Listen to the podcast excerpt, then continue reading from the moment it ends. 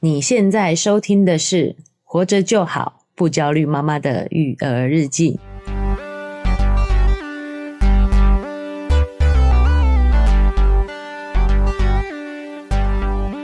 我是营养师肉圆妈。大家好，我是奶舅。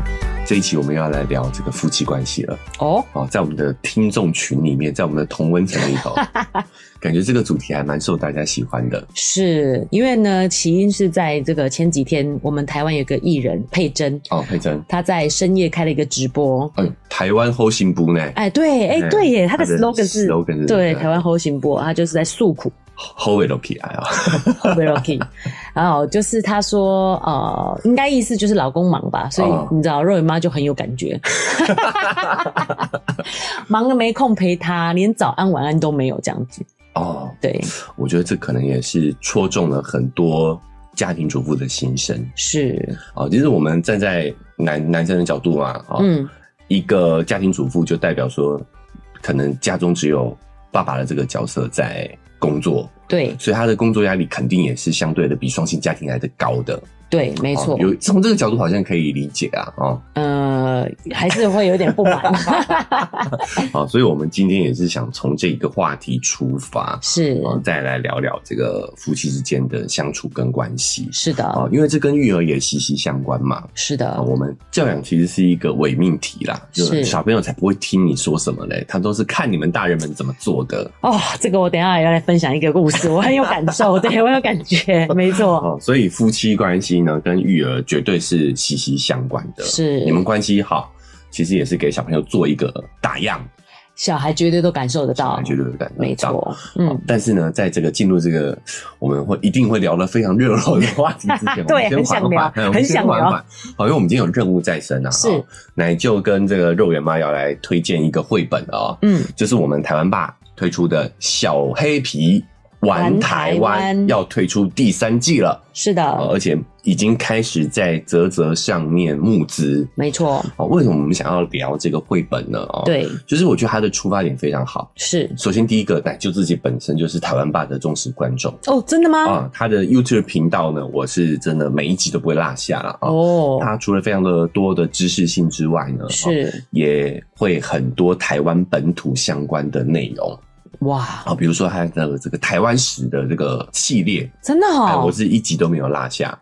哇，哎、欸，被奶就这样推荐，我也会想再去看呢、欸。对对对，若云妈就是我们这个年代的小孩，都是学中国史的。对对对，从来其实对台湾认识不多，所以我也一直很想要对台湾有所认识，但是我不知道这件事情。没错，因为因为。你这个年代就是我那个年代呗。是啊，没错啊。所以，可是你看，你已经就是执行去执行，就是去看这个影片了。对，就包含说我们对于对岸的历史啊、其实真的是背得滚瓜烂熟了。是啊，为了考试啊，没错。但是我们自己对台湾本土的了解确实比较不够。对，所以我很喜欢台湾爸这个频道。哦，好吧包括它有很多知识性的内容，有时候我也会在我们的节目里面提及一些。就是你从上面听到的资讯，听到的资讯来跟大家做一个分享。是哦，那所以呢，他们推出了绘本，哎，我也是非常的期待。是他的这个起心动念哦，让我哎很有认同感哦。嗯，就是我们台湾的小孩看的都是国外的一些 IP。IP 是什么？IP 就是那个虚虚拟的人物，昂啊昂啊嘿昂啊！比如说这个号称小朋友之神的这个乔五啊，哦对，哎，那个昂啊出现，大家都会冲上去。对，哦，就是日本的。对不对？是啊，比如说像我们这个现在大人也很受荼毒的迪士尼，啊、米老鼠，对，唐老鸭也都是国外的 IP，是，好像没有一个台湾的卡通 IP 是是真的让我们小朋友广为人知的，没错。那这造成什么呢？造成说，其实他们想的观念，其实我们也是蛮认同的，他们也都是蛮好的育儿的一个。工具是育儿神器，对，但毕竟它是从国外的文化底蕴里面去衍生出来的。哎、欸，对，我觉得还是真的有差。像乔五的妈妈也是比较遵守妇道，就是比较传统一点的妇女的感觉。对对，嗯、哦，那有没有一个 IP 是符合，是从我们台湾的文化出发，是符合我们台湾的价值观跟共识？对，所以绘本里面的这些观点啊、认知啊，其实也都会在这个无形当中影响小孩的。这些想法没错，包括像我们之前有聊过绘本里面的这一些性别偏见，对，是如何去影响我们的孩子嘛？是，所以像小黑皮玩台湾这样一个从台湾文化视角出发的绘本，我觉得真的是非常的难得，值得推荐给大家做个参考。没错，那肉圆妈觉得这个这个实用性也是非常高的，欸、而且我觉得是一个很正面的一个方式，因为其实肉圆妈自己也不懂嘛，嗯，很多台湾的知识其实台肉圆妈自己不懂，欸、所以可以跟着呃小朋友一起阅读，一起学习，对，我觉得这感觉也很好，让小孩知道，哎、欸，大人也不是什么都懂，我们也是不断的在学习，嗯、不断在进步的。对，那我也是听肉圆妈讲才知道啊，是。就是我们这一代的教育也开始慢慢转变了，对，我觉得现在课纲也特别去注重我们本土文化的部分，对不对？没错，从肉圆的幼儿园，它就已经有这个主题，现在是台湾走透透哦，所以刚好配了这个小黑皮玩台湾呢，哦、嗯，可以更认识我们台湾这个地方。对，而且搭配，其实现在国小国中的课程呢，也是很多更深入台湾的一个资讯，是，所以他们其实可以从绘本的角度先去认识台湾的这个故事。对，嗯，我觉得也很棒。就是现在幼儿园的幼儿园也会安排一些行程，对不对？啊，去走这些地点。对，哎，那我们在真正走出去之前，不管是学校安排的，还是我们自己家长带他去的，对，哎，都可以先透过这个绘本，让他有一个初步的认知。是，然后我们就可以跟着这个绘本走到这个实际的地点去看了啊。哎。没错，因为呢，其实现在很流行自由行嘛，嗯、但有时候像是我们蜜月旅行的时候，还是参加了就是旅行团。旅行团，你会发现其实有导游，哎、欸，你去玩的感觉真的是不一样。对，他会先给你知识背景，然后让你知道怎么样去玩，嗯、怎么去看。对，那我觉得小黑皮玩台湾，就是对台湾的旅游有这样子的一个帮助。对，我们这个这一次是已经出到第三季了嘛？好，小黑皮玩台湾已经出到第三季了啊。对，那他们这一次呢，就是从台湾的。北中东南，好，继续带着大家去探索。哦、这一季呢，小黑皮会带着我们去认识新竹、苗栗，还有嘉义、宜兰这四个城市。透过这个绘本呢，去了解一下当地的这个文化。那我们在跟肉圆一起看的时候啊，肉圆妈觉得说，她是说三到十二岁都可以适合，都适合，对，都适合。嗯、但是我觉得对肉圆来讲，肉圆现在五岁嘛，我觉得有一点点难。就像他讲的是小小孩的绘本书，哎，大小孩的。百科书里面其实很多知识性的东西，哦、我觉得如果对比较小的像的小朋友来说，可以稍微像让他们看绘本一样把它看过去。哦，但是大一点可以自行阅读的时候，他就会在里面学到很多资讯。哦，就以我们肉圆的这个年纪，对，哦，还是需要我们来帮他去做一些。讲解是，它是一个共读的感觉，对。哦，那对于大一点的孩子呢，哦，就可以让他自己阅读，对。然后从里面会学到很多台湾本土的地方的一些知识，没错。本土文化有一个好处，也就是说，等他从书本上认识了之后呢，我们也可以带他去实地的走访，对。这个对于他的文化的认同，还有我们这些地理知识的培养，也都会更加的直观。没错，嗯。比如我们看的很多啊绘本都是讲国外的故事嘛，对，有时候那个那个只是会让这个感受只停留在纸面上，是啊，我们结合在地的本土文化呢，就可以让我们更直观、更体验式的去学习。是，那这么棒的这个绘本《小黑皮玩台湾》，我们的第三季募资呢，哈，正在进行当中，没错。相关的连结呢，我们会放在我们的文字说明栏位。是，如果你觉得想要更进一步了解的，或者是想要支持。哦，这么棒出发点的一个绘本对作品的话呢，哈，也可以点一下我们的文字说明栏位的连接，是去获取更多的资讯。好了，那我们接下来就回来我们的今天的主题啊，是夫妻关系。我们来聊一下我们的台湾好媳妇后行不？对，佩珍到底发生了什么事情呢？首先呢，佩珍呢就在脸书上发文，她说：“不要再问我为什么要把时间排这么满，嗯、因为我不想去想他为什么没时间陪我。”就这样。嗯，之后他一定是就是还是很不爽，然后呢，哦、他就在凌晨的时候素大素颜，然后呢直接开直播。哦，他深夜对，首先先发了一篇这个脸书的动态，对。说了一下，抱怨了一下不满，是，但是还是没办法平复他心中的怒气，是，哦，所以就忍不住开了一下直播。对，而且呢，因为他素颜嘛，所以大家就会知道说他真的是就是失控的，激动犯案，激情犯案，对对，就是是临时起意，临时起意的，对，不是想要跟他的没有预谋的，对，没有是跟他粉丝互动啊什么的，不是，他就真的失控了，然后呢，就开始在上面抱怨说哭诉哦，他说我每天等他下班呐，等他吃饭啊，就他下。下班之后还要看棒球、玩游戏，嘿，没有时间跟我讲话。为什么我要把那两个东西讲的这么精确呢？因为我觉得很多老公都是这个样子的，都喜欢看棒球吗？就是看运动赛事，或者是玩手机。玩手就算手机你看也是看，比如说运动赛事可能。每个人不一样啦，对啊，有些人看篮球，有些人看棒球，对，没错，就是看运动赛事嘛，对啊，啊，但玩手机这个一定是全中，对啊，现代人一定全中，是啊，看影片什么也都是滑手机啊，啊，对啊。啊，那我们还是从男生角度讲一下嘛。就假设我今天工作了一整天，对，这个家我是家中的经济支柱嘛，我工作了一整天回到家里，我势必会有需要一个黑洞时间。是哦，哎、欸，这个是专有名词哦，哈、嗯，是一种男人的一种解压的方式，就是真的有这个词黑洞时间，黑洞时间，就是他需要躲在一个个人的空间里头去释放他的压力。啊，这个时候他会做一些很无意义的事情，但是这个是他释放他的压力的一种方法，有一种放空啊。像如果像妈妈来讲，就是小孩去睡觉以后，你就坐在那边划手机，这种感觉。对，女人也有黑洞时间啊。对啊，你刚才说男人，其实男女都有都有黑洞时间。黑洞时间就是一种释放压力的方式。是啊，嗯，这个行为，嗯，我觉得可以理解啊。但是佩珍又说，我们其实很识大体，嗯，就是理解他这个状况。哦，理解好。好，可是他抱怨是说。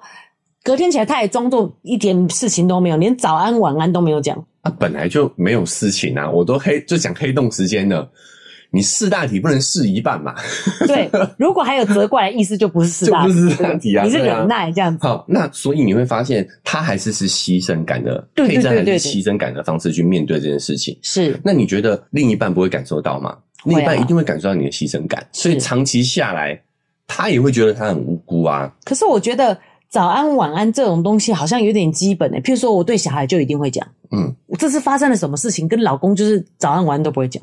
好，我讲这就是长期以来双方的牺牲感嘛。哦，我建议我们我们之前其实有一有一期讲到男人的困境，对，好，里面就有讲到，其实走入婚姻这个制度里头。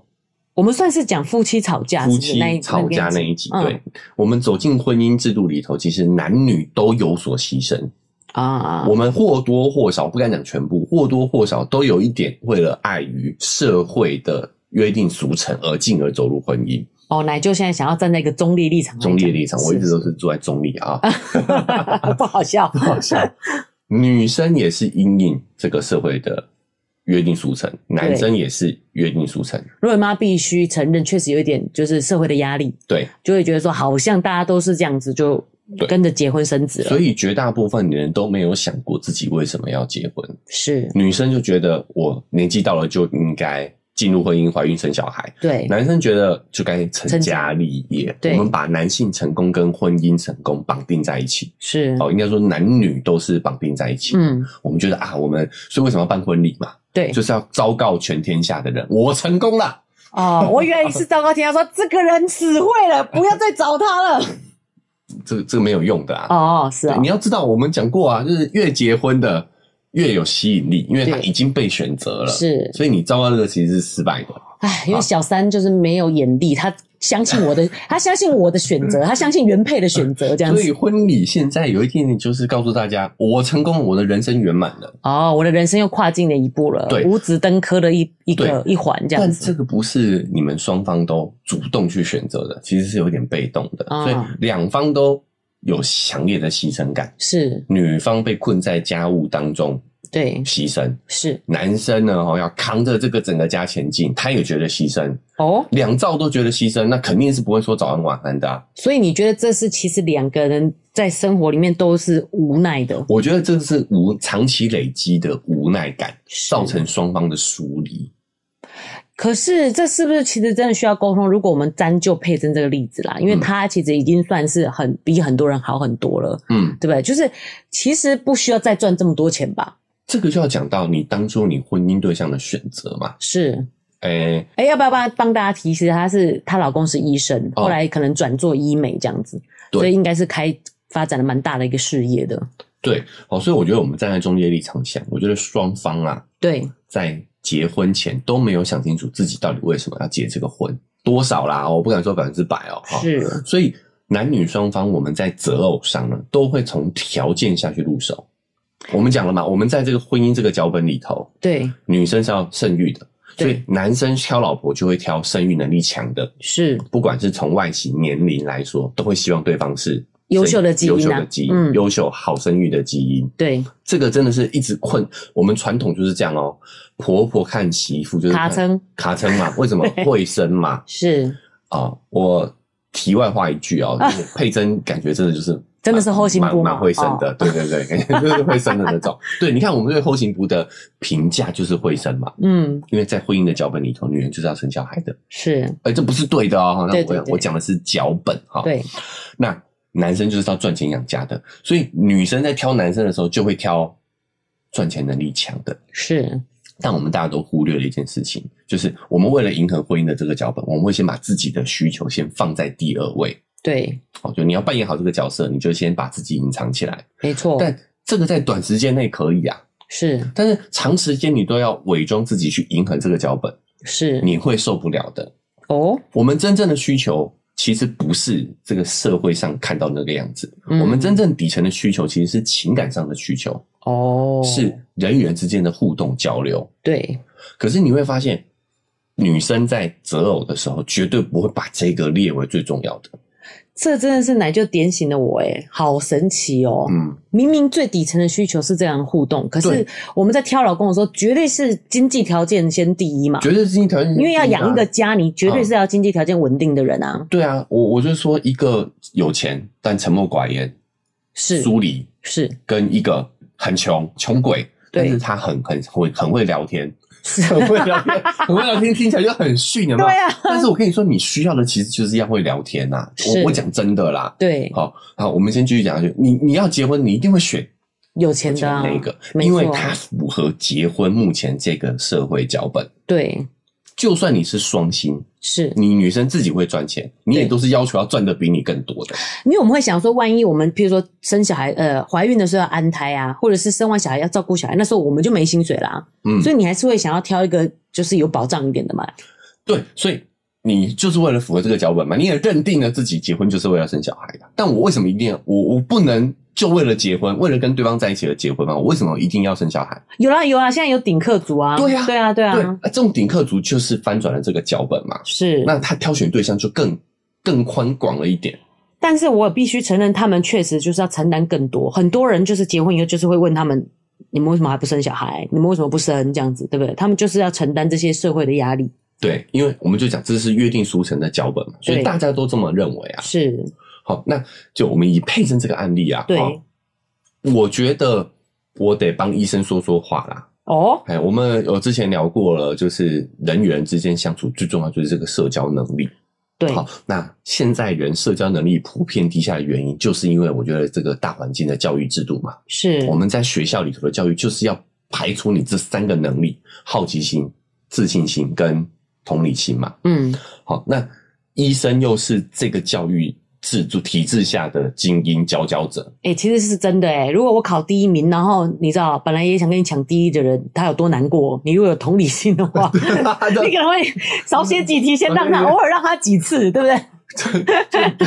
这就是比较夸张的讲法。对啊，就是确实是这样的，就是竞争性嘛，你就要把这些东西排除掉。嗯、对，嗯，那这个你看哦，就一般人可能大学念四年，医生要念七年呢。对，他等于是在这个。经过更正长久的这种机械化的、机械化的训练、嗯，是再加上住院，好，我们也知道说，医师其实也是很高压的嘛。对啊，哦，工时又长，是，所以我不敢说全部啦，但我我是站在支持的角度啦，我觉得医生的社交能力普遍是在更低阶一点的啦。我我这样会不会被医生族群？对啊，肉圆妈本来想想就是认同你这句话，但是有点害怕。好，但我我这个这个不是这个群体的错误啊，对啊，而是这个环境，这个这个圈子就是这样子啊。而且我觉得他们必须真的就是要把情绪再减少一点，因为有时候你就是要面临生老病死的问题。嗯，你如果真的情绪太崩，就是丰沛的话，你没办法在这个工作继续下去。对，嗯，那这个是第一点嘛，所以在这个事件里头。佩珍的控诉，对，呃，我能理解，是好，我也知道说，长期在这种剥疏离的关系当中，其实真的蛮辛苦的。对，我双方都能理解。那我也理解，呃，先生男方这边其实也有他的压力，经济压力，是，他得要为了维持这个社会剧本。哦，对他，因为他们就是想要在这一个阶层阶层嘛，对不对？所以必须要 keep，就是一直是赚这么多，他有他的经济压力的，是，他得努力工作。对，然后，哎，我们平民老百姓真的蛮没办法想象啦，就是。赚这么多钱，为什么还会有经济压力？可是其实他们的开销就是在那个 level，就是在那个 level 啦，对不对？其实不管每一个层级，对的行歪的都是一样，烦恼事都是一样的。因为我听到一个声音，我也我也能理解，就是佩珍有点让人家难，比较难那么同情他的原因，所以他已经比我们一般人好很多了。我们一般人如果要育儿的话，哎，绝对是要双薪，比较有机会可以经济压力比较不会那么大。嗯，那其实双薪的情况下呢？连抱怨的时间都没有。老实说，确实我们夫妻也疏离，我们也没空、嗯、呃互相聊天什么的。欸、但是每天你上班下班，然后育儿睡觉，就要到隔天上班了。就晚上没空开直播啦。哦，对对对，连开直播的时间都没有，好不好？明天还要上班，对啊，对啊，对啊。其实这个疏离感我们能理解，但是其实他已经比一般人好了，是不是很惨？欸、是不是？对，所以我我想点出这点，就是他得为他自己的选择。负责任，负起一部分责任嘛。是，老公是你选的嘛？啊，对，你当初就没有去顾及到你自己的需求，而选择了一个这样子的婚姻状态。我有点担心我们这一集的收听量，你这样等于就在控诉我们每个妈妈说，你的老公是你自己选的啊？确实是啊，难道是我选的吗？是是是是是，是我选的吗？哦，不是嘛？对对对，就是我们没有意识到。自己的需求跟社会的这个婚姻脚本之间的落差，对哦，老实说，你要完全不符合吗？我觉得很难呐、啊。没错，但是你能不能往中间靠一点？是，对，你找一个。嗯，收入可能低一点，但是 稍微愿意聊天一点的。哎、欸，对，老实说，我觉得以佩珍的这个能力，她也是赚得了可以养家的钱的。对啊，对不对？对不对？那这时候就要怪小珍了。其实小珍是没人，我有没有很无聊？你好了解这些八卦，原来如此，我都不知道哎、欸，我不知道啊，因为他们都是医生嘛，是那个小珍胡银珍介绍给佩珍的。啊，你看他自己选择都失败了。对啊，乱点鸳鸯谱是不是？我们在讲什么？在讲什么？好，好，拉回来，拉回来。那我觉得第二点呢？对，呃，第一点是老公是我们自己选的，是你自己选的，对，对不对？好，那第二点我们就来讲，那已经选的嘛，怎么办？对啊，好，我觉得肉圆妈观察到其中一点呢，是我觉得蛮值得去探究的哦，也跟我们的解法有点关系啦。你让我们私下聊了很多干货啊。哦，就是呢，肉圆妈有发现。这阵子真的是，呃，这一个阶层，我们这个年龄层这些艺人名人的离婚离婚潮，对，就很多名人都在这个时间点离了婚，是，然后婚姻状态呢，大概都是十几年左右，十五年左右啊。你要不要举个例子？因为奶就比较少听八卦哦，因为呢，这个最近比较风火，就是风风火火炒的比较多，就是夏克立跟黄家千嘛。黄家千嘛，他们是因为是异国婚姻，所以本来就经营比较辛苦。对，结果没想到呢，就看到之前张清芳离婚的时候，也是十五年的时候。张清芳离婚哦，对，他跟那个我都不知道这件事情，你不知道这件事情，他可能也算比较低调，而且嫁的不错吗？不错啊，就是是香港蛮有名有钱人呐。哦，对啊。也离婚了，高层呐，香港的什么的高层这样子，欸、对，也离婚了。好，所以也一样嘛。我觉得每个阶层的人的喜怒哀乐的烦恼都大同小异啊。哦，我觉得你这样讲还不错哎、欸。对啊，你千万不要觉得说哇，他嫁入豪门就过过得幸福快乐。你的问，你现在有的问题，他们就都解决了没有？问题都一样的。是阿德勒就讲了，百分之八十的问题都是来自于人际关系，哦、都还是跟你跟人之间的问题没？对，嗯。好，所以各位妈就讲到一个点，就是大概都是结婚大概十五年、十四、十五年左右。对对，佩珍是十四年，现在是十四年。哎呀，我好无聊啊！算得这么精准啊、哦？对啊，我们讲七年之痒，是十四年就是离婚潮啊，是没错。那然后大 S 是十年，他可能大 S 十年对比较勇于果断的把它分开。哦，还有这个停损点做得更好了哈。没错。那我们就来聊啊，为什么是这个时间点？对。因为这个时间点，小孩都长大了。哦，是耶，对不对？嗯，小孩可能都上了小学，小学都毕业，大概大概是大概国中就是完全不鸟 不鸟妈妈了。对，哦，现在小孩很黏肉圆妈，我都说，哎、欸，你要好好珍惜。是大了，他就不想不想黏你了啊、哦。尤其是两个在争宠的时候，你一开始会觉得很烦躁，然后奶舅就会说，你知道吗？你珍惜一下，这个这个很快就很快就没有了。很快两个人都开始嫌弃。那这个什么时候会开始呢？就是他在大概国中、高中的这个阶段，青春期的时候，对，会开始呃重视同才，而不是家庭。是。这是一种本能，因为他要去拓拓展他的人际圈。对，如果他没有这个过程的话呢，他就是会变成是妈宝啊，就会绑在家里。是，你知道，他就没有办法去展翅高飞啦。嗯，这样就被困在这个家里头了。所以这个过程是一定会有的。这个叫什么族啊？就是都吃爸妈的那种的，对不对？就后来就变啊，啃老族就会变这样子，他没有出去发展，没有这个阶段，嗯，对，然后没有对外发展的能力，所以他需要这个阶段。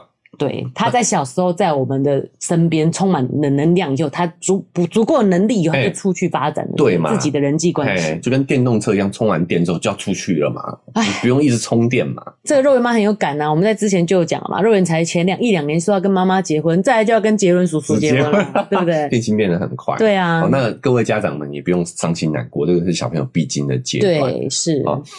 但是问题就在这里了。你有没有发现，为什么都是这个时间点？就是小孩大概到了国高中之后，十几年国对，你的你的夫妻关系就会爆发。明明之前都可以忍，对，因为之前小孩的关系，让妈妈或者是爸爸不一定哈，是，反正就是让家长有了一个移情的对象。对，我讲人需要这个亲密感，不能疏离嘛，需要人与人之间的这个亲密感。是，那不能从另一半身上获得的时候，诶好在可以从什么小孩身上获得？是啊，我们都说是我们的前世情人啊。对，说女儿是爸爸的前世的。女朋友嘛，老婆啦，哦，老婆，对，啊、这么恶心，好吧？欸、非常恶心，好不好？然后很多都还会拍说，哦，他对女儿这样子，你知道吗？对，对老婆都没这么好。然后女就是开始说女儿是小三呐，啊，对对对对对，小三，最强小三，对不对？对，最强小三。其实这都在潜意识里头告诉我们，我们都在把我们的亲密感原本应该投射在伴侣身上，亲密感投射到小孩身上了。诶，对，原本老公跟老婆应该有的亲密感，怎么会是跟小孩有这样的连结呢？其实这很不正常，欸，不正常哦，导致什么？等小孩到了离巢青春期的时候，哦，离巢期的时候，他有了自我意识，对，这个时候你的亲密感投射的对象没了。没了。喜欢我们的节目吗？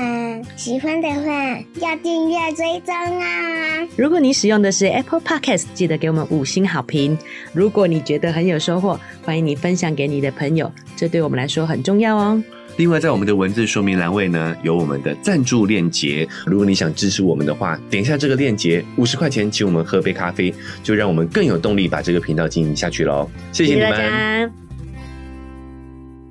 他不愿意接受你的投射了，他有他的自我要去发展了。没错，好，这时候就会产生两种现象，一种是有些父母他不没有一办法意识到这个转这个这个阶段，是。他没办法接受这种转变，对，所以他就继续把他抓得紧紧的，是。管得更凶。你越叛逆，我就越管你。对，他不知道说青春期就是发展对外的能力的时候，是。他就把他这个掐断了，嗯，就会养出什么？妈宝。是。好，那妈宝那一期呢，会欢迎欢迎大家回去听我们讲王力宏这个故事。对，大家就知道说，你你这样去控制住小孩，是其实对小孩来讲是很不好、很不健康的。对，好，那反过来说呢，这个过程对于大人也非常的不健康，就是你会忽视你跟伴侣之间亲密关系的养成。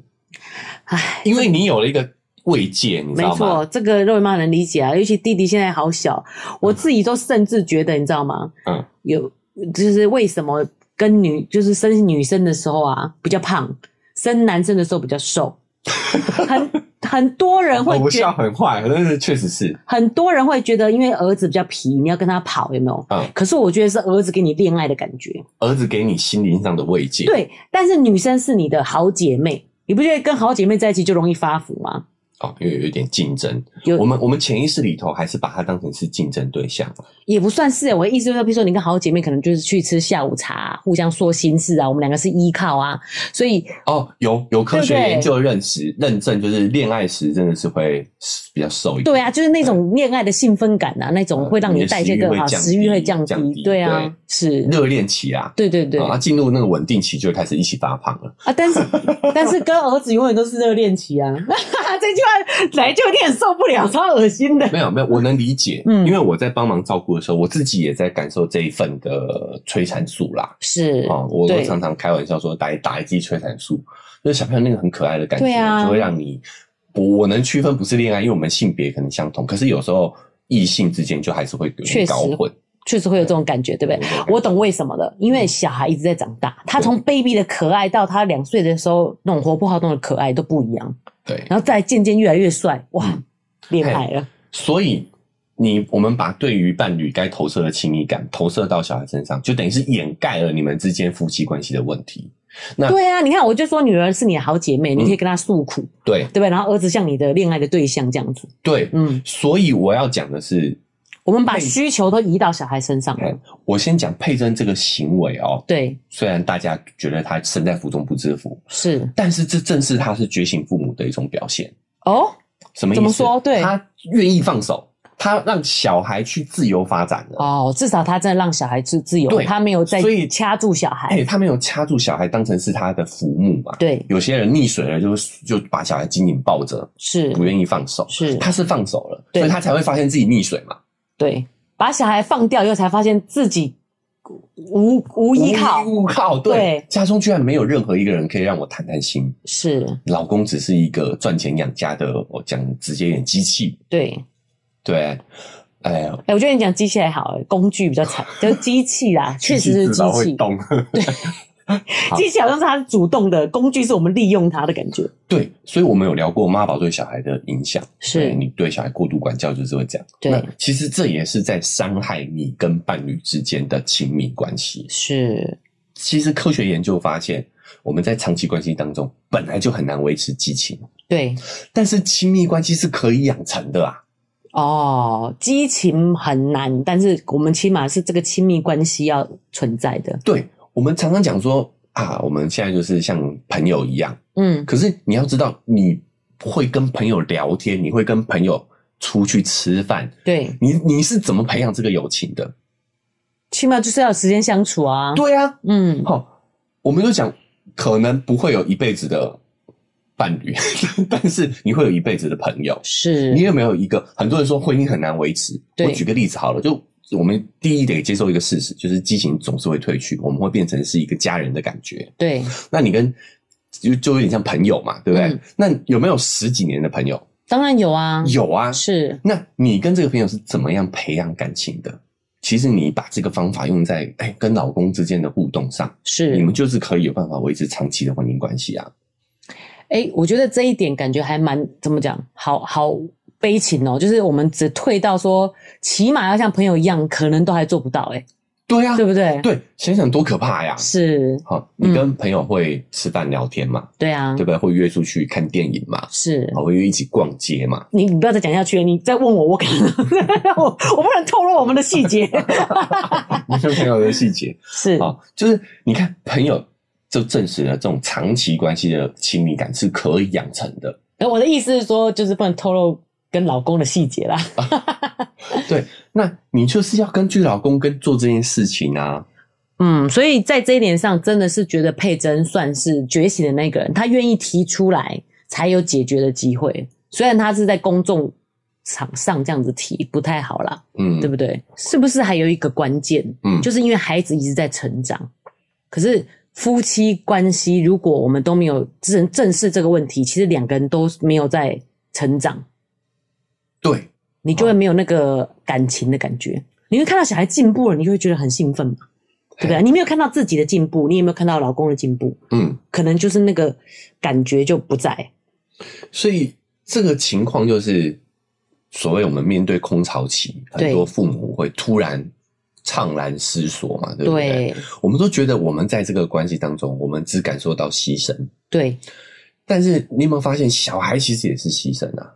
哦，那就这样讲，我都要哭了。对啊，哎、欸，很多家长会说，哎、欸，我这个小孩长大了去上学之后，我就无所事事了，你知道吗？对，我为孩子全心全意的付出。对，当他去上学以后，我什么都没有。对，那在这种情况下，我们都觉得我们是在陪小孩。对啊，但反过来说，其实也是小孩在陪你啊。如果今天他到了离巢期，他到了青春期，对，哦，他想跟你相处的时间变少了，是，你就不知道要做啥了。那到底是你陪小孩，还是小孩陪你？哇，那就这句话超狠的。对啊，但我觉得那肉圆妈非常喜欢，就是可以重新思考你自己的人生。啊、有时候我们就是太把关注点放在小孩身上，根本就没有思考自己到底要做什么。对，就是我们讲要做百分之百的自己。对，这个怎么做呢？其实很难嘛，对不对？嗯、我确实不容易哦。哈，对，我们也都很努力，我们也都是在朝这个目标迈进。对，但是第一点就是要意识到，分清楚什么是社会脚本，是什么是社会需要，对，什么是你自己的需要。对，肉圆妈想举一个例子，就是我自己很有感觉，就是。肉圆很明显的长大了嘛，然后早上要出门去上学的时候拖拖拉拉的，嗯，然后我就一直催他，就是快一点穿鞋，快一点怎么样的，结果肉圆就俩狗，他就说你不要催我啦，嗯，哎呦，我就意识到说对耶，为什么我要这样催他？嗯，上学确实是你自己的事情啊，嗯，而且催了也确实没有用啊。如果我们真的是为了他，想要帮助他能准时去上学，是不是应该有更好的方法，而不是你在那边碎念？嗯，然后我就跟肉圆讲这个感觉啊，他就说。对不起，我下次会快一点。我说没有没有，妈妈是真的觉得你说的很对，干嘛一直碎碎念？嗯，就是我们必须要分清楚是为了对方，还是其实是为了自己。我们都会觉得是为了对方，所以才有这个牺牲感嘛。对，对不对？对，其实我可能是自己的焦虑，而忍不住一直碎嘴。对，就我也不是说我们不能就符不能符合社会脚本，是对我我想要配合社会脚本没有不行，对，只是你要意识到。这是你对主动要配合是社会脚本的，对，没错。不要把这个牺牲感投射在你的小孩或者是你的另一半身上，是男生女生都一样，对，是你选择了配合这个社会脚本，没错，去扛起这个家的家计。就像我们刚刚举的这件事情来，就讲说，到底是你在陪小孩，还是小孩在陪你？我们选择就是这时候什么都不做，就专心陪小孩，就不要到时候抱怨说。结果我，为了你，对，我为了你，啊、是我自己想要陪小孩。其实，在过程中，你明明也是有收获的，对，对不对？我们就在这个过程当中，就可以慢慢的去找到自己，就是自己需要的是什么。是，就包含你愿意配合社会脚本，对，也是因为你自己的潜在需求，是你只是没有意识到而已。对，好，就是你不愿意去承担违背社会脚本的风险嘛。就像你讲，你做一个丁克族，你就会开始被问。对啊，对不对？为什么不生？是啊，怎么样？你是不是生不出来啊？社会攻击，你不想承担这些，所以你就随波逐流的去配合这个社会脚本。没有，没有，没有，我喜欢，我还蛮喜欢小孩的。要不是迫于无奈，我还想说第三胎的那个育儿津贴有多少啊？好想听到，好可爱啊！是，所以这个就是你要搞清楚自己嘛。没错，奶就不是说选择是你的选择是错的，对，但是你要意识到。你的，你这是你自己的选择，对，你为什么做了这个选择，你才有机会去调整啊。是，可能原本做百分之七十的自己，哈，啊不，百分之三十，三十，对，啊，慢慢可以调到五十、六十啊。是，好，你你开始可以在你的黑洞时间做一些你自己感兴趣、想做的事情。对，你为什么要黑洞时间？就是你不知道自己要做什么没？对，我觉得就跟佩珍这件事一样，第一你。有什么需求，你是跟老公讲，对不对？你也可以跟小孩讲，我现在的状态是怎么样。其实你自己忍耐，肉圆妈自己的心得啦，你自己忍耐不不去讲你的需求，然后去配合小孩，然后再感觉到牺牲感。其实你换位思考，从小孩的角度想，他也很无辜诶、欸、嗯，他又不知道你不想要在这里陪他玩，对啊，对不对？对，所以这个时候。不管是夫妻相处还是育儿，你看还是都是原理都是相同的。是，你应该要好好的跟你小孩沟通你自己的状态跟感受，我觉得小孩是可以理解的。是，那你也是在告诉他，你也要重视你自己的感受。没错，就像妈妈一样，对，对不对？哈，对，我们懂得要去先从自己开始出发，是，把自己照顾好了，你才有办法去照顾其他人。对啊，自己忍耐，然后配合孩子。对，也同时也在告诉孩子说，你要学会自己忍耐，对。所以为什么所谓讨好型人格就是这样嘛？对，因为你妈妈就是这么示范给你看的嘛。对，你就是要牺牲自己去配合身边的人嘛。是，所以长大了，他自然也会莫名的这样子做。没错。所以你就要告诉他，我现在的需求是什么？是。哦，那你也要，你先满足自己，再去满足小孩的需求。对。那对于先生来说的话呢，我建议佩珍可以来听一下。我们 男生困境的那一起啊，是，就你要理解他，对，他有这个黑洞时间的需求，对。那但男生也要理解，你们共同的敌人不是这个家，是这个不是这个家，不是对方，对，不是对方，是这个脚本。对，所以讲真的，你理解这点，你就愿意说早安晚安的啦，你就不会怨对了嘛。是，但是我比较想要理解是说，他是不是以他的这种角度，他可以沟通，是他们不需要再赚这么多钱呢？这个我觉得就交由每个家庭自己去决定啊。哦，哦，对，然后还有一点也是，就是在育儿里头，嗯，你要分清楚，你对小孩，你是为了小孩好，还是你为了符合社会期待去做这件事情？是，比如说他的衣着，对，真的一定得要是那个牌子的衣服吗？嗯，小孩穿了这个会飞吗？会长得比较高比较好吗？比较舒适啊？内心会比较健康吗？Uni Uniqlo 我觉得就非常舒适啊。没有夜配，没有夜配，没有欢迎优衣库来找我，我我都是买 Uniqlo 的，我就觉得就非常舒适啦。是你穿那个牌子会飞吗？不会，也不会。对，但我没有说不行哦。所以，毕竟某个阶层的人，他们就是有那个生活习惯。他买那个牌子就是他的 Uniqlo，就是他的 Uniqlo。对，没错，你讲到盲点了嘛。所以，他要那个牌子不是不行，但是你要去搞清楚，那是因为你要符合这个社会期待，而不是为了小孩好。是我要让大大家知道，我就是穿得起这个阶层的。对，嗯，好，那一定要念双语学校吗？双语学校啊，真的有差吗？小孩真的就会讲英文好吗？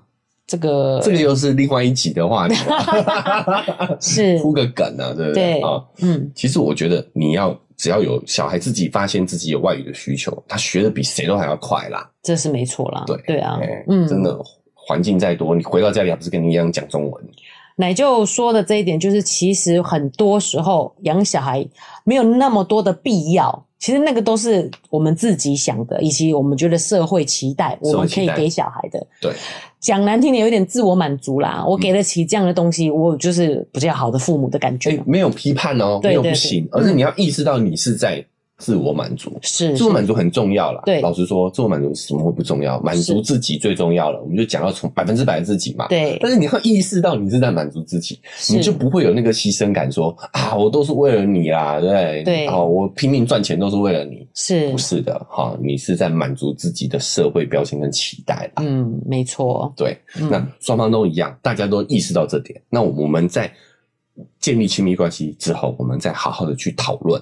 对，我们是不是真的有哪些可以不要？是。为了你的健康，为了你我们的关系，对，是不是减少工作时间？是。哦，假设你原本是很忙的，对，诊医我们医生的角度来说，减少你的诊嘛，嗯，其实可以啊，我觉得这是可以的，是可以的，啊、嗯，好，我们少赚一点，呢我们开始，比如说像现在小孩都大了，对，好，哎、欸，我们就要有一点个人的时间，嗯，我们就开始来约会，重新找回那个感觉，就算没有激情。我们至少当朋友嘛。对，哎，那就意思是说，小孩小的时候，我们确实是可以把关注多放在小孩一点算了。你要想为什么会有这个方向嘛？因为小孩是需要的，是他，对，我们也要帮长父母讲点话，就是对啊，小孩他为了触发你对他的照顾，你势必得要有跟他谈恋爱的感觉嘛。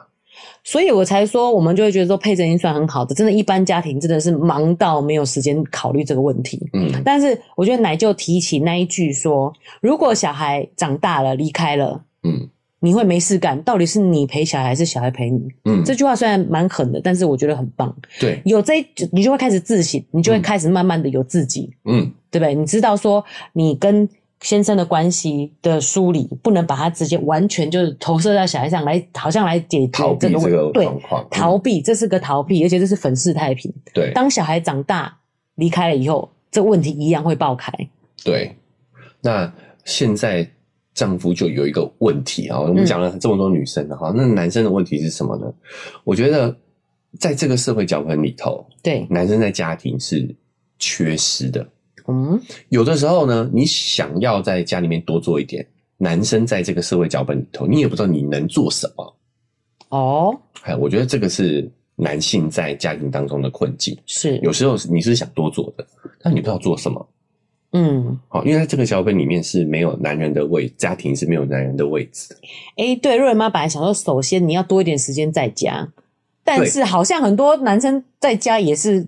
也是看看电视、滑手机嘛，蹲蹲马桶。对啊，躲在躲在厕所 滑手机。对，就是因为在这个脚本里头是没有男生在家庭里面的位置的。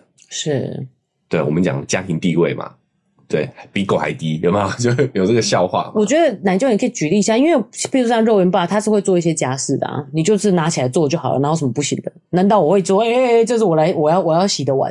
那个是因为肉圆妈有你们有这样的默契，嗯，对。你说有时候甚至有一些家庭，老公要做这些事情，说：“哎、欸，这碗不是这样洗的。”这样对，会不会有吧？有，有可能有，有些人比较喜欢有一个有这样的画面嘛，就是嫌他洗碗洗的不干净啊。对啊，老公就那我怎么会走啊？嗯，嫌小孩带的不好啊。对，衣服是要这样子放啊，洗法不一样啊，欸、深色跟浅色要分开洗啊。对的，就是因为这个脚本，老公是没有在家庭里是没有位置的，是对不对？对，那所以反过来，老婆。有也拿到这个脚本是有他发挥的空间的，对，好像是我可以掌控的这一切，对不对？对，那就是会把你的不满投射在这个掌控感投射在这个家庭里面，掌控了，然后还不满说你弄我被倒沙缸，对，还把不满就是也加在这些情绪里面，所以真的要先意识到自己的感受，是你才有办法，呃，双方去同整出一个符合你们关系的脚本。那个旧的脚本已经是过时的了，是。好，那你们的新的脚本要靠你们夫妻俩重新去谱写。对，就是譬如说，如果妈妈觉得说，哎，这个家庭没有我不行，嗯，就是我一说，譬如说 handle 这个家，做家事啊，什么事情，其实这件事情是自我满足，是你自己的脚本。对不对？自认为的，你要这样写可不可以？可以啊。那你就要意识到，是你把是你写的脚本啊。对，是我自己愿意这样做的。啊，我喜欢做这么多。对啊，对不对？是吗？你就不能怪啊，怪说你为了这个家牺牲啊。脚本是你写的啊。对。那我如果真的不喜欢这样，我把事情放出去，可是没有人做啊。那就摆着啊。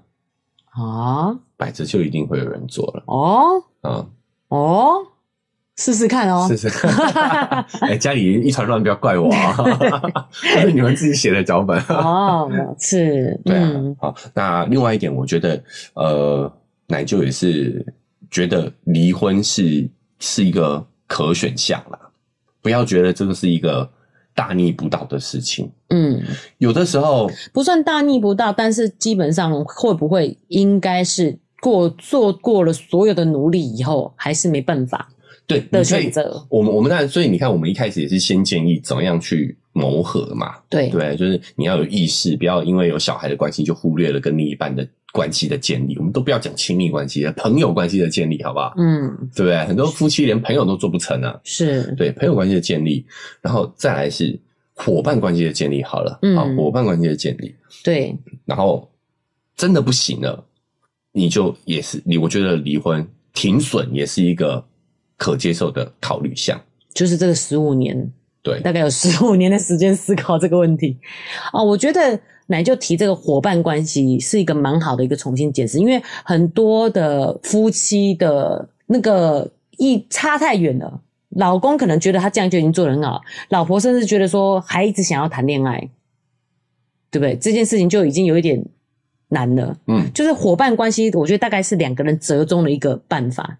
其实仔细思考，很多夫妻可能是连比伙伴关系关系都还要差，嗯，对不对？对啊，就是我说连朋友都做不成啊。是啊，诶、欸，那其实我们一起共同组合组织这个家庭，然后共同育儿，就应该是一个伙伙伴关系。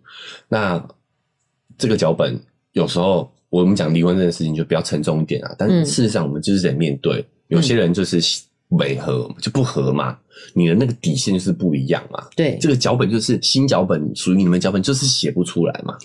连认知，就像我们讲说要怎么样组合这个伙伴关系，这个认知都不一样。对啊，嗯、就像有些人就是想要一辈子激情啊，对对对，对不对？他就是不接受就变朋友关系的，也是有啊。那有没有错？没有错，这是你个人选择。啊、是。那在这种情况下，我们也不要勉强彼此。嗯，我觉得见好就收，这个停损也是很重要的。是，哦，像很多名人也都示范给我们看了嘛。何宇文啊，他自己很明确讲说，他就是。不断的思考，他其实是想要这种恋爱的感觉，恋爱的感觉的。对，对，好，那至少在现在的婚姻法律制度下，那就是得离婚嘛。对，也没有不对。是啊，对，所以我觉得现在都什么年代，嗯、都二零二二年了，是哦，我们也不用批判离婚这件事情了嘛，对不对？真的沟通不来，这也是一个可选项。是，好，那你也不要让彼此痛苦。嗯，我觉得这个是针对这个事情，我觉得讲了几个方向啊。真的吗？我们的结论居然是说。离婚也可以啊！我们先先把努力讲在前头啦。哦，对吧？先努力，对、呃，先意识到说，这个小孩不应该是你们亲密关系投射的对象。小孩一定是我们亲密关系投射的对象，没办法了。啊，这个也是很合理的。对，要意识到这件事情，对不对？所以要注意配合分配一点时间给你的伙伴呐、啊，伙伴呐、啊，伙伴呐、啊，对，好、嗯、有有有意识的去约约会啊，吃吃饭聊聊天。小孩没人顾啊。小孩没人顾，像佩珍这种都完全都可以找保姆啊！你少在那边，就是没有意识到而已啊。嗯，对不对？所以我觉得是两个对于经营家庭的共识不一样。共识不同。男生就觉得说：“哦，我都赚钱养家了，你你还有什么不满？”我觉得就是便宜行事啊，就有一个脚本现成的脚本在那里，你们就捡起来演了嘛，就没有去想一个演一个自己的脚本。嗯哦，对对对，就是我们传统，我们看我们爸妈也是这样子的嘛，一个组织家庭的方法，所以我们就直接延续这个方法，没有仔细去思考说自己到底想要什么。对，那老实说，我又又要标签了，但我觉得医师大部分也都是这个族群的重灾区啦，嗯，因为他们会选择医生，就是符合社会期待的脚本嘛。对，哦，真正感兴趣对这种。医学、医学、外科手术这种非常热衷的，我觉得都是极少数。可是我觉得，就算热衷，也是所以性格交，就是在那个交际上、哦、社交上也是有问题的，像怪医黑杰克那种，讲到漫画去。呃，当然我们也不排除有社交能力很好的医生，绝对有，有，有，绝对有。嗯，哦，但这个圈子就是得要让你。变得像机器一点，你才存活得下去。啊、包括你的高工时，对你的高压，是你说得要把自己人性的那面压低一点。对啊，而且要冷静的处理各种状况。嗯对对，所以你会发现，社交能力好的医师哦，慢慢都不当医生了啦，都跑出来当网红。嗯、好，那我就不举例了啊。对对对，啊，因为社交能力好，他共情能力强。对啊，他完完全全可以去走别的方向。是，对，嗯，那我认为。我个人觉得，这个在医生里面都还真的是算是比较少偏少数啦。是，所以当大家在选择当医生、选择这个族群的时候，你就要有这个预先的期待。你自己在这个亲密关系的经营上，你得要多发力一点呐。哎、欸，老实说，我的妇产，因为我肉圆妈比较健康啦，比较少看医生。嗯，但是肉圆妈的那个妇产科医师就是讲，他就是名医，但我老实说我不知道他有没有结婚。嗯，然后他就是工时非常长，他就是亲自接生嘛，所以他随时都在医院里。然后社交能力怪怪，就是有有一点会骂产妇那种程度，因为他已经就名医到他其实一天可能要看两百个诶、欸。嗯、这种程度下你要他怎么样不情绪化，然后不把自己的情绪隐藏起来，就是对啊，对。对对，就是这个环境它就是很机器化的工作环境嘛，这蛮可爱的，就怪怪的那种感觉。所以你自己的角度就要调整，是好，你选择医师娘的这个职业哈，那你势必得做一些。转变了，嗯，对不对？然后自己心态上得做一些转变，就是在这个关系经营上，你得要更努力一点，因为这个族群这方面能力确实会比较弱的。那像他们这样子，就是说要有自己的生活啦，要安排自己的生，就是让自己进进步的一些课程啊，什么那些的嘞。比如说很多，我，我觉得那不是重点啊。对啊，我觉得就是这已经不算是一种夫妻关系了吧，对不对？你等于是说各自。玩玩各自的的意思，哎，对啊，对啊，各自过各自的生活，是啊，是。那这个也是一种选择，我不批判，但我要讲的是，你根本不用去学习什么什么什么心灵课程。对啊，就是就是配正案这个案例，就是说，你不要问我为什么工作接这么满哦，他就是想要让自己忙到不去想，其实跟夫妻关系的。亲密的这个缺失嘛，对啊，就是在逃避问题啦，哦、嗯，啊，就是在逃避问题。是，但这个事情其实真的不难，我们都有这个本能，嗯、我们都有那种社交本能的，是。对。你有朋友，你就有办法跟你老公建立关系嘛，嗯，对，你就是把跟你朋友相处的那个方式是。脚本换一换嘛，嗯，对，换个脚本，对，自己去撰写你跟你老公的关系，对，我觉得这个很。重要是我们要意识到，其实我们把跟老公之间缺失的这种亲密关系转到小孩身上了。对，这跟育儿比较相关呐、啊。所以最后再 Q 一下。哎、欸，不会，我觉得这是很关键的一件事情呢。为什么都是十几年后开始爆发的？对啊。其实问题一直都存在，你跟你跟老公之间的关系问题一直都存在，但是因为我们把这件事情转到小孩身上，其实小孩真的也蛮无辜的。嗯，对不对？我们因为时间关系，我们这一期的这个夫妻关系啊、亲子关系的话题，就到这边先告个段落了啊。是，那啊，我们下集哦，我想再跟大家聊一下，就是呃，在这个脚本里头，对，男生似乎好像没有在家庭有一定的角色可以担当。好，那我们怎么去调整这个状况？对，那我们可以留在下期的时候来跟大家做探讨。对，那我们这一期因为时间关系，先这边先告个段落了啊。嗯，那不管你是用哪一个平台收听的，记得追踪加订阅，才不会错过我们节目的更新哦。你才知道，哎、欸，男生在这个脚本当中该怎么调整。哎、欸，我觉得男就很就是讲这个议题很重要啊，因为女生很明确可以在家里有什么样的角色呢？是很明确的，可以做些什么事情。嗯、但男生到底要做些什么事情？嗯嗯，好，我们下期分享。对，那如果你使用的是 Apple Podcast 或 Spotify，记得给我们五星好评。文字说明栏位呢，还有赞助的链接啊。如果你觉得哎、欸、这一期讲的不错的话，很有共鸣的话呢，好，可以点一下那个链接，请我们喝杯咖啡，我跟肉圆妈就会更有动力把这个节目经营下去了。哦，那还有我们这次小黑皮玩台湾第三季的绘本的募资链接呢，也在我们文字说明栏位，感兴趣的这个听众们呢，可以点一下链接再去参考一下。那另外，我们的社群平台开通了，就是脸书是肉圆成长记录，IG 是肉圆妈的育儿日记。如果想要跟我们有更及时的互动，欢迎到这个加入我们的脸书或 IG。哎，把可以跟我们分享一下哈，你的脚本是怎么写的？是的，啊，遇到了什么样的一个问题？没错，也可以来跟肉圆妈跟奶舅来聊聊天，分享一下哦。好，那我们节目就到这边告一个段落喽，拜拜。拜拜。